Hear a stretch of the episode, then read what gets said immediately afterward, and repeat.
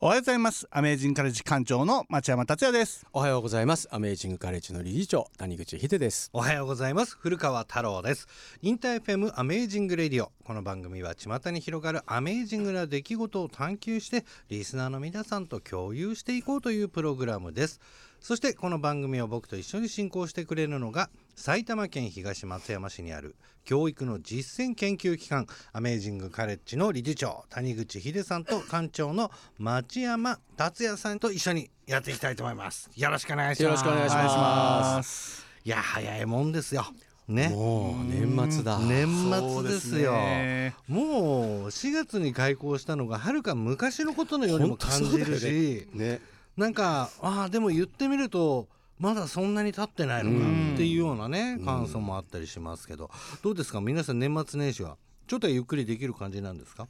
たっちゃんどうするの？今年は、僕はですね、うん。あのー以前話した竹プロジェクトそろそろこう竹の伐採をしないといけないな。冬の時期なんだっけ？そうですね。あのー地域によって切る伐採の時期が違うっていうか、うん。意味が違うっていうか、うん。なんか今こう年末とかにかけて切る2月ぐらいまでにかけて切ると、うんこう光が当たるので、うん。タケノコが生えるのが、うん。ちゃんとしたタケノコが生えていくとか。そのためにこそうなんていうの？そそうですね。少しこう伐採間伐するっていうか。そうですね。光が入るようにしていく、あーだからこのなるほ5年かけて、まあ、どういう竹林に戻していくのかっていうのも、もう地域の人たちとも話し合いながら、どういう竹林をもなんか望んでいるのかみたいなところとかも、地域の人たちとこうコミュニケーション取りながらやれればいいかなと思ってますなるほどな。そうあと竹で言うと元あの植木屋としてはあの門松。はいはいはい、あの節で切ってあるのが商人で、はい。斜めに切ってるのがね武家だとかね、うんうんまあ、俺もこの竹の話にちょっと参加しとこうかなぐらいの感じなんで。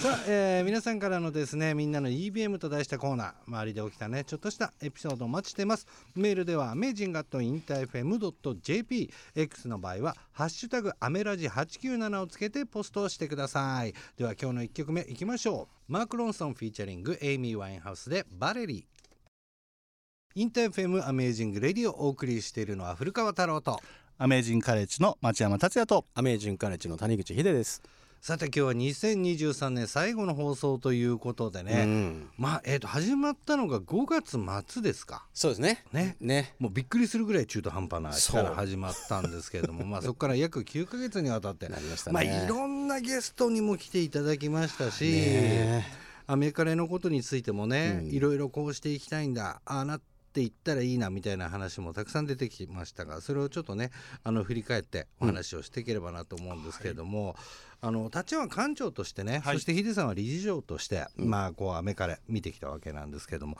どうですか？今まあ途中ですけどまだね、うんあの振り返ってみて。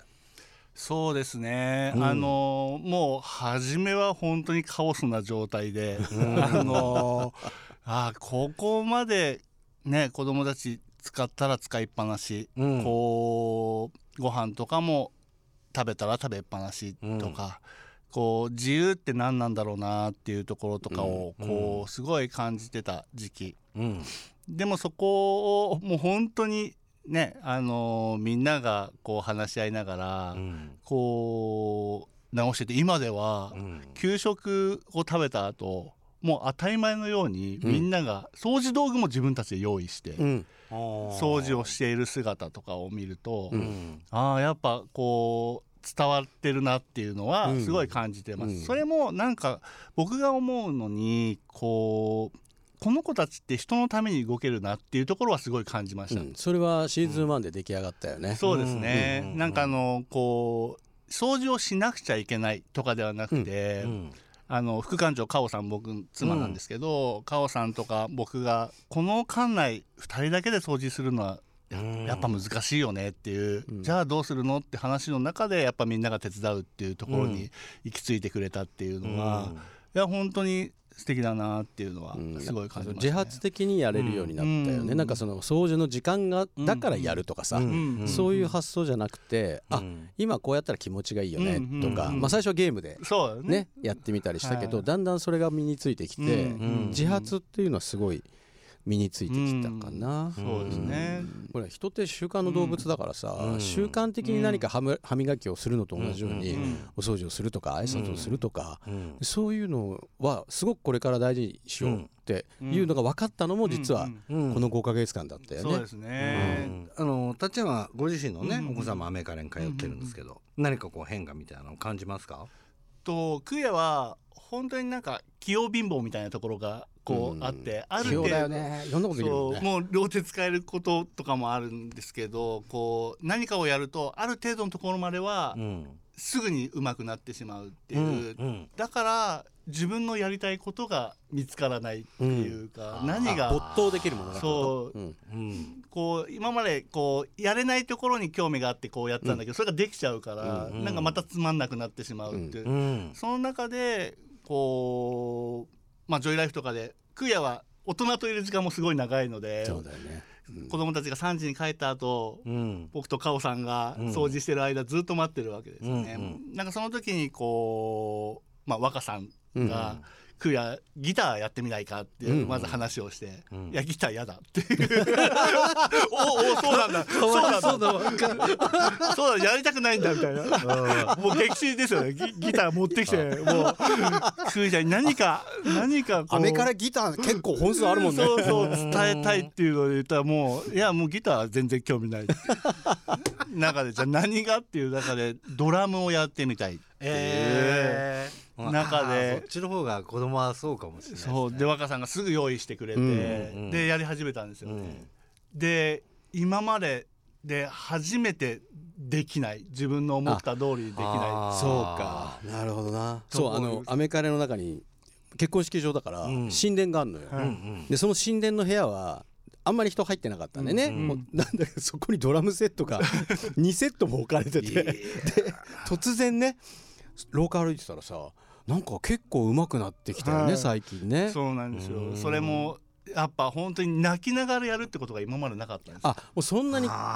悔しかったんだ。はい。ビリヤードもすぐ上手くなったしね。そうそうなんですよ。そっか。だからなんかこうそこはすごい成長したかなっていうのうん。その音楽体育うん。家庭科みたいな、そういう学科から国語算数理科社会とか、うんあと、うんまあ、非認知能力って言われるその忍耐力だとか、うんそういうのをつけていこうっていうのの、まあ一個初めて食うやにとっては 忍耐を学びこれこうやってやるってなってるできないんだっていうなるほどな。こと。はあ。まあなんかこうねもちろん子供の成長もそうだけどある種大人が相当鍛えられたのかなってすいうごい鍛えられたねうん今回俺ははそんな気もしてんですよね。いやそれはすごい鍛えられた、うん。あ大人がこう思ってたことが、うん。あこうやってうまくいかないんだっていうことが次々にこう、うん。そう待つっていうのを何しろやり続けたじゃない、うん。でその結果子どもたちはその作られた時間の中で自分たちを表現するとかはできたから、うん。じゃあ今度はまあちかちゃんがねうんずっと言ってきたみたいにうん。財って言われてうん。何か材料を渡して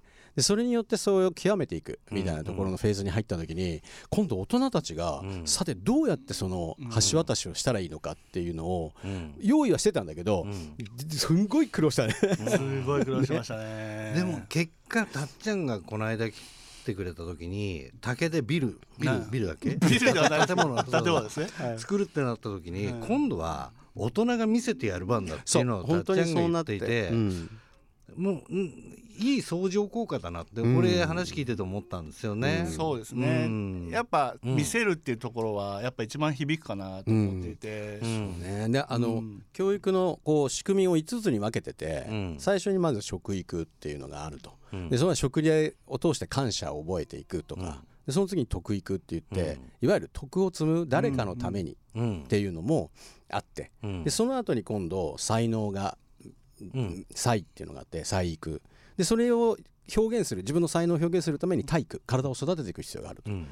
最終的には知育って言って、うん。知識をうん入れていくっていう。この順番でやると、うん。なんか人っていうのは非常にこうスムーズに成長するし、うん。人間形成がよくできるって昔から言われていて、うん。で日本はそういう教育ずっとやってきたの。うん。それが一旦ちょっと壊れて、うん。なんかこう知識の方を中心にしてたうん。この何十年かがあるじゃない、これをもう一回じゃあやってみようよって言って食育始めたでしょ、うん。でそれがあの大人気のランチなんですよ。うん。あのワッパ飯。ワッパ飯。そう。なのそうナイフを使うこともできない、うん。何もねまだうん経験したことない子たちが始めたら、うん。やっぱりさうん。そっからだんだんだんだん自分が感謝したりとか、うん。あと自分が作った給、まあ、いわゆるランチを誰かが食べてくれて、うん。それが喜びとして味わったら、うん。誰かのために何かをするっていうのはうん。気持ちのいいことだっていうふうに分かるんだよね。うん。でそのうちにだんだんだんだん今一人ずつその食育の現場で、えーお料理をするところに行こうって言ってたのに何人かで行きたいみたいになったわけ。うん。でこれも広がったよね。そうですね。嫌がってた子もいるもんね。いやもう絶対行かないみたいな。泣いて嫌がる。そこまで嫌がるみたいな人もいて。うん。そうですね。いやもう本当にさっき言った感謝っていう気持ちが、うん。シンプルにこう今まで「ありがとう」とかもなかったうん。うん。初めの頃今もう「たっちゃんありがとね」っていうのを普通にもう当たり前のことかもしれないですけど、僕はそこからすごい嬉しくて、うん。それを言えない子もうん。今はいっぱいいる中で、それが言えるようになったっていうのも一つの進歩なのかなとは思いますね。ね、やっぱりこう大人になると物差しもどんどん大きくなるし、それを急に子供にはめこもったってそうはいかないよっていうところももちろんあるしだから本当にあるしなんていうんですかちょっとずつん。何か変わっていくのたっちゃんはね間近で見てきたんで、うん。本当に実感としてあることなのかなとは思いますが、まあね今後のアメカレにちょっと期待しつつ、はい。あのちょっと定期的にというあのという感じにはなるんですけれども、あの今お休みもらってるあのちかちゃんとかにも戻ってきてもらってねねうん。あの随時報告をしてもらえたらはないというふうに思っております、ではここで一曲挟んで、えー後半もヒデさんたっちゃんと一緒にお送りします。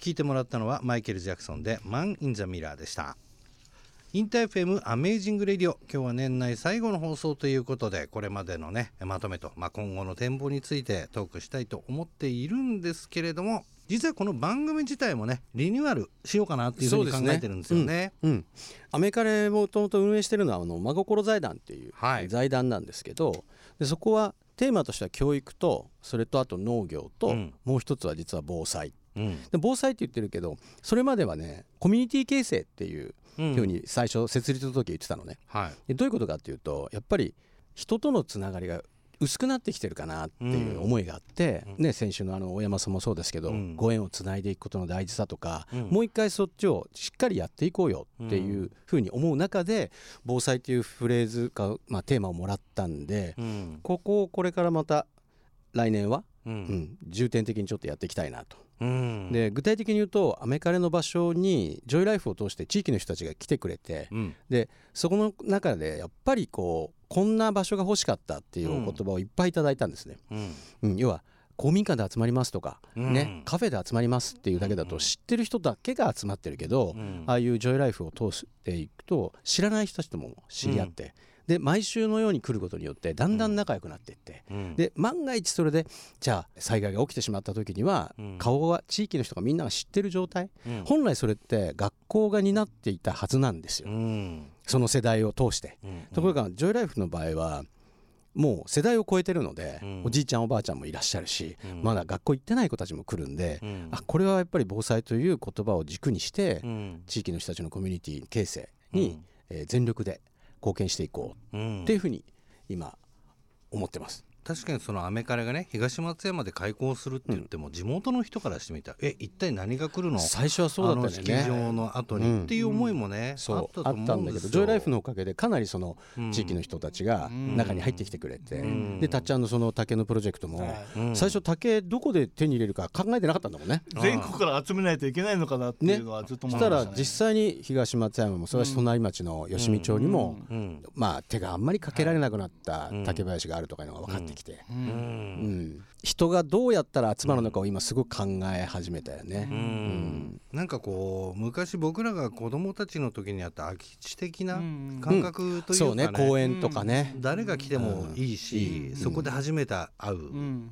あの揉め事もあるかもしれないし、うん。っていうところがやっぱりこうね稀有になってきてるというかそうなくなってるんだなと思って。入れないし、とかってうんいう状況、まあそこをなんかこう開拓してきたのかなっていうね、えーその中の一つとして、まあ、心財団はまあ防災についてそうですね。あねのよくね2025年の7月だとかってネットの中でもいっぱい言ってるけど、うなんですよね。何かが起きることは分かってるから、うん。じゃあ僕たちもそこに対して備えていこううっていう、ね、その中でやっぱりこう言ったら受け入れる場所としてアそうですね。メカレがあろうってなるとそ,、こにやっぱり知識をね蓄えていかないと、うん。うん。ただただ人が集まってきたって何もできないよみたいな感じにもなっちゃいますよね。うん。新しい挑戦なの,、うん。その結婚式場って今ね東松山の一箇所を預からせてもらってるけど、うんうん。この後にどんどんどんどん結婚式場がうん。閉鎖されるっていう動きがやっぱりある、うん。そこに対して思い出もある人たちもいっぱいいる、うん。じゃあ潰してしまうのはもったいないから、うん。防災の拠点に変えようっていうんでうん。地下水掘ったりとか、うん。あと発電省電力発電うん。とかの会社とも今組み始めてるのね。地下水取ってそこからもう普通に電気も発電してうん。建物そのものが循環してうん。外からエネルギーをもらわないでもうん。ちゃんと今の機能のままうん。いられるようにっていうなるほでもねそれね言うとね結構難しいみたいでど。うん。防災だと普通にああいうこうなんていうかなウォシュレットじゃないトイレうん。みたいなものが置かれててとかっていうのは辛いじゃない。うんだからせめてトイレだけでも電気がもうウォシュレットが使えるような状態でかつ排水もしないでっていうのをプロの人たちに言うとうん。はあ確かにって言うんでうん。確かにっていうことをそこを諦めてたんだよみんなね。あいや本当にあの前回ねあの岡部さんが来てくれた時にもそうだっていうところたくさんあったんですよね、だから僕のおばさんの話もしたと思うんですけど今日停電だっていうからクーラーつけないから扇風機で寝るわって言う。んでいやそれも電気だからっていう。でもそんなところかもしれないですよね。意外とそうなってみないと本当にわからないところもあるしっていうね、ところあると思うんですが。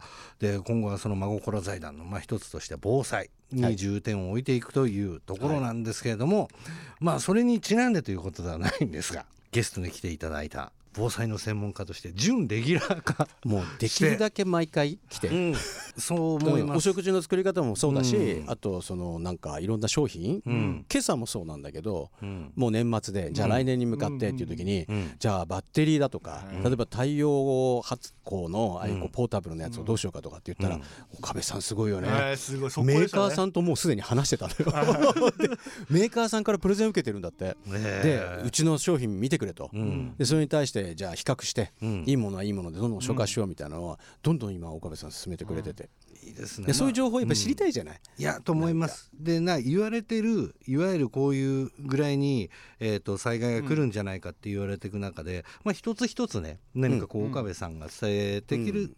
くれるものがそう毎回やあるといいっていきたいなのかなと思って。っていうふうには思っていますので、えー早速年明けのゲストは再び岡部理恵子さんをお呼びしてはい新しい年を迎えたいなというふうに思うんですけれども。ね、えということで今後の「Amazing Radio」にもどうか皆さん、え期待して、えください。聞いてもらったのはルイ・アームストロングで「What a Wonderful World」でした。